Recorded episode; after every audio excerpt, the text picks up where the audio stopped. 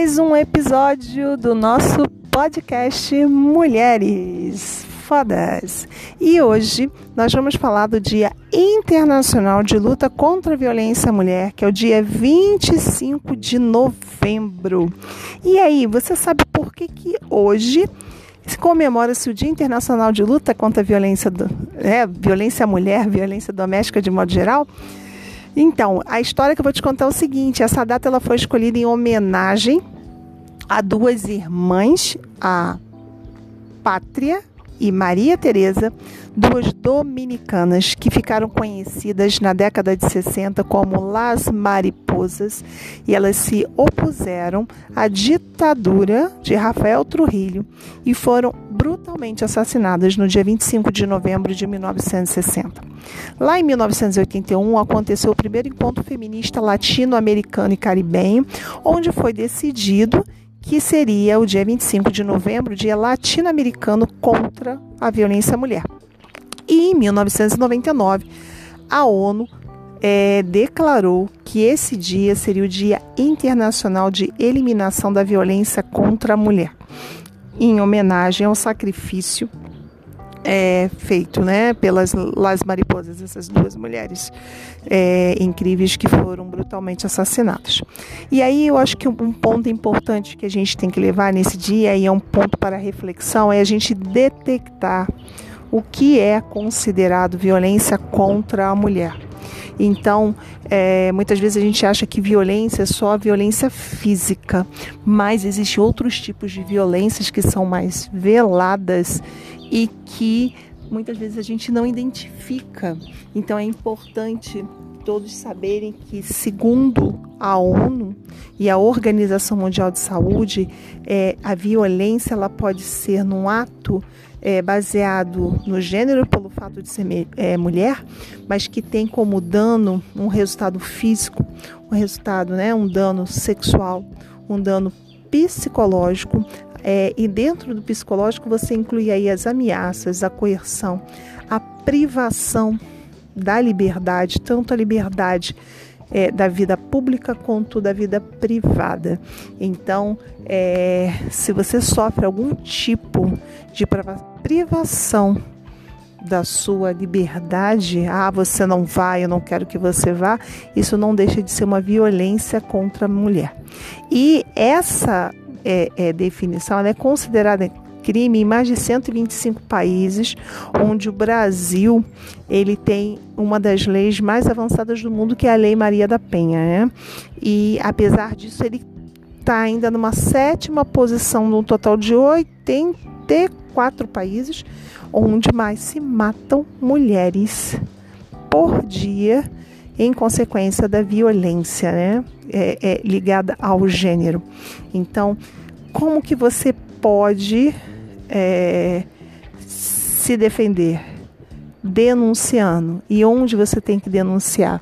O telefone 180, tá? É um telefone que atende é, as denúncias de violência contra a mulher. Existem também as delegacias da mulher, né, de apoio à mulher, é, e há também o Ministério Público. Então, não esqueçam, né? Denuncie no número 180. E o que a consequência da violência que é sofrida por mulher, o que, que acontece muito, né? Além dos distúrbios, existem alguns distúrbios, algumas patologias, distúrbios psicológicos, existem algumas patologias físicas e mentais. E isso também provoca algumas doenças de ocorrência mais tardia, que é em consequência desse período que a pessoa passou sendo submetida à violência, que é a hipertensão, colesterol elevado, problemas cardíacos.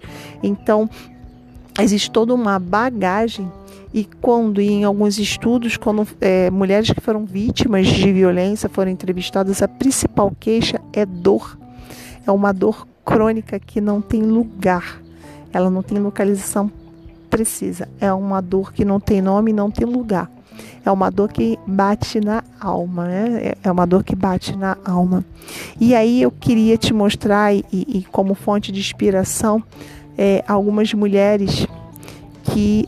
Dez histórias de mulheres que fazem toda a diferença e algumas delas, é, em função né, da, de serem vítimas de violência, transformaram sua vida e hoje ajudam outras mulheres. Uma delas é a Jusileia Santos, ela tem 44 anos, ela é boleira e empreendedora e ela ajuda ela ensina a fazer bolos para ajudar mulheres a terem independência financeira. Por quê? Porque muitas mulheres se sujeitam à violência por não ter como se sustentar.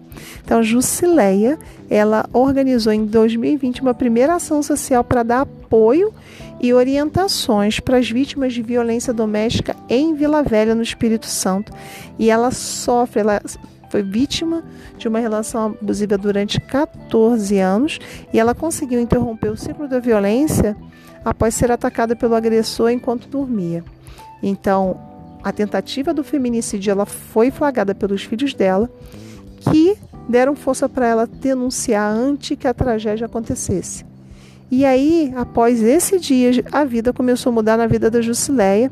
Ela ganhou uma medida protetiva, ela começou a participar de projetos sociais e, para quebrar a dependência financeira, ela começou, ela entrou como aluna de um projeto chamado Mulheres Superando o Medo, que ensina a fazer bolos para ter uma profissão.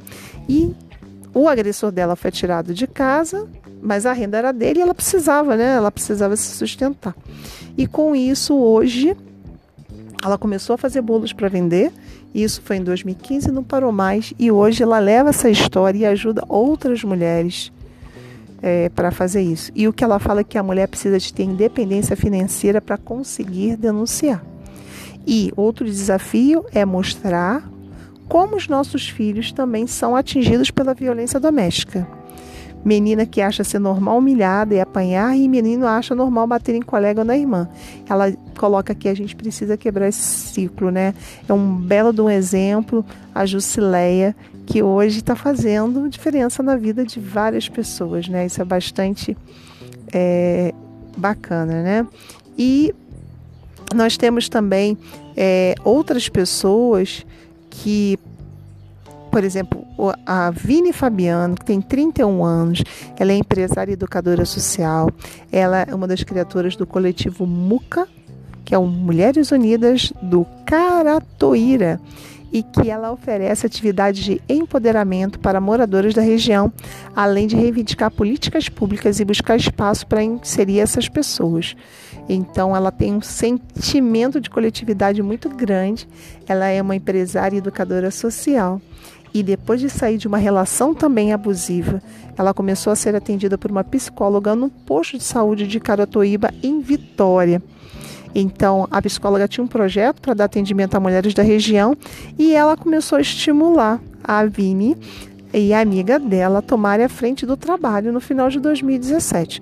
E foi assim que nasceu a MUCA Mulheres Unidas da Caratoída e hoje ela ajuda uma série de mulheres de querer é, sobreviver, como ela mesma diz, sendo mulher, sendo negra e sendo periférica, né? Muito bacana essa essa atitude super inspiradora da, da Vini, né?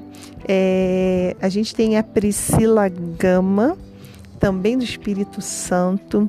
Ela atua no enfrentamento às violências contra a juventude e as mulheres negras através da cultura do empreendedorismo presidente do Instituto das Pretas, ela coordena 12 projetos de ações afirmativas e impacto social. Então, é uma outra grande referência do movimento negro e periférico do Espírito Santo. Ela tem 38 anos, é uma das mulheres negras mais influentes do Estado. E ela atua no enfrentamento às violências contra não só a juventude, mas as mulheres pretas através da cultura e ela é presidente do Instituto das Pretas, onde ela coordena mais de 10 projetos de ações afirmativas e de impacto social.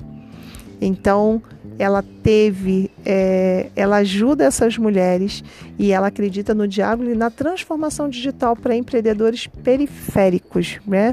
E é o objetivo dela é fazer a transformação social e a emancipação do povo através do conhecimento. Então, são três é, três mulheres incríveis que usaram da dificuldade, daquele momento que elas passaram, né, da dificuldade, é, para fazer a diferença, não só na vida delas, mas na vida de outras pessoas. Então, se você hoje, dentro da sua situação, você se vê sendo é, é, sofrendo algum tipo de violência, não, não somente física, mas também sexual e psicológica, ameaças e não vai com essa roupa, é, eu não gosto do cabelo curto, eu quero cabelo, né? E, e, e colocando esse tipo de coisa. E se preste atenção e denuncie. Diz que 180. Então, eu espero que tenha feito sentido para você esse podcast e se você gostou, aperta lá as cinco estrelinhas lá no iPhone, compartilha com quem você acha que é importante. E vamos lá, espero vocês no próximo episódio de Mulheres Foda. Por quê? Porque nós somos foda. Um grande abraço.